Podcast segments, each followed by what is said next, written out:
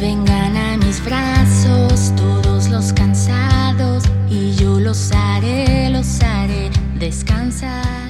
En el versículo 32 dice, Juan declaró, vi al Espíritu descender del cielo como una paloma y permanecer sobre él, o sea, sobre Jesús. Yo mismo no lo conocía, pero el que me envió, o sea, Dios que lo envió, a bautizar con agua, me dijo, aquel sobre quien veas que el Espíritu desciende y permanece, es el que bautiza con el Espíritu Santo. Yo lo he visto y por eso testifico que este es el Hijo de Dios. Juan bautizó al mismo Jesús, lo bautizó en agua. O sea, Jesús dijo, ¿sabes qué? Bautízame. Y Juan le dijo, no, yo no soy digno de ni siquiera de atar, atarte los zapatos, ¿no? Las agujetas. Y Jesús dijo, no, sí, bautízame porque tenemos que cumplir lo que está escrito. Y Jesús es bautizado en las aguas. Por eso, chicas, si Jesús mismo tomó este acto de fe, por eso nosotras también como seguidores, como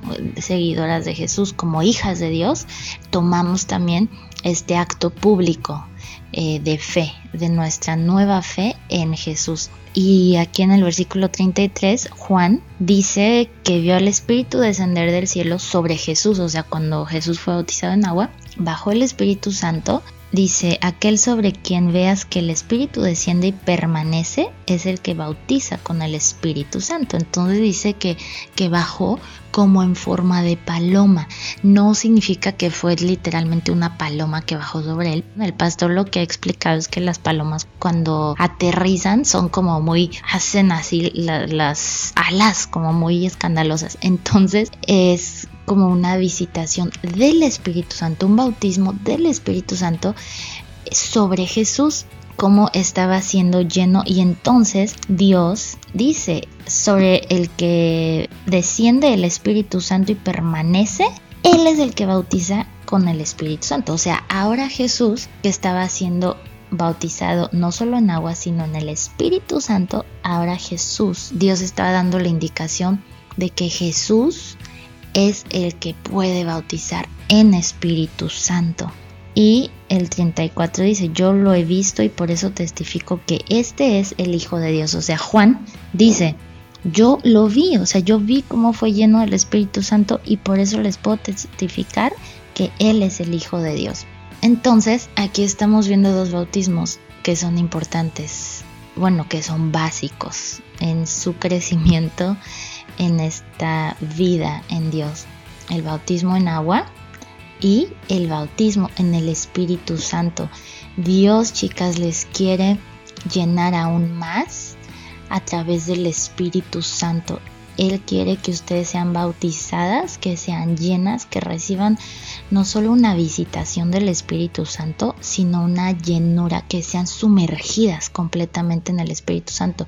Porque cuando el Espíritu Santo nos llena, Él nos da la capacidad de hacer cosas y trae una limpieza incluso de cosas que nosotras ni sabemos, ni, ni conocemos o no entendemos, y viene poder sobre nosotras, un poder, o sea, no es algo místico lo que yo les digo, sino que es algo muy, muy real, muy natural, o sea, un poder para tener este valentía, para tener, tomar decisiones correctas, para dejar cosas que quizás no han podido dejar, para para tener hambre de Dios, pasión por su presencia, quizás para ser apasionadas cuando le adoran, un poder para entender su palabra. Todo eso viene cuando el Espíritu Santo eh, nos bautiza. Así que chicas, estas son dos cosas que Dios quiere hacer en ustedes. Ya vendrá el tiempo, ustedes lo van a sentir, lo van a anhelar, Dios va a poner eh, la manera, los tiempos, el hambre en ustedes de decir, ¿sabes qué?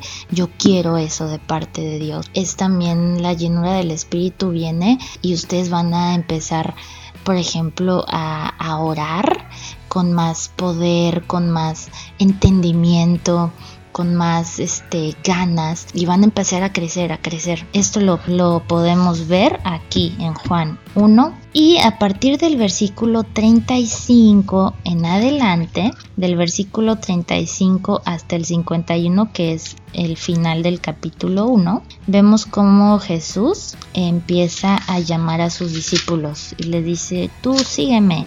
Empieza a, verlos y a decir, este, a ver, fulano de tal, Andrés y Pedro, síganme. Y hay una parte que está en el versículo 50, Juan 1.50, bueno, desde el 49, bueno, 48 dice, ¿de dónde me conoces? le preguntó Natanael a Jesús.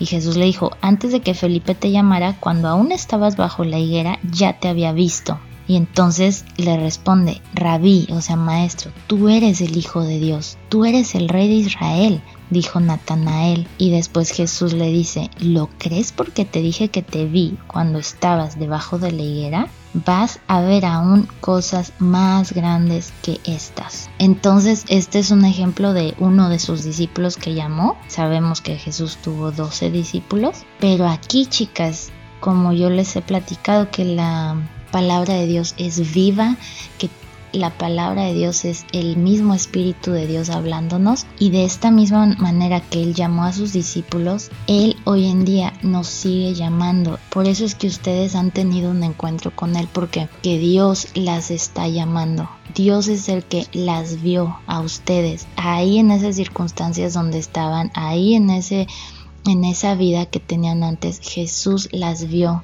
y Él las ha llamado a seguirlo a Él y Él las llama para decirles, ustedes van a ver cosas mayores, cosas grandes, no solo en su propia vida, sino cosas grandes que yo voy a hacer a través de ustedes.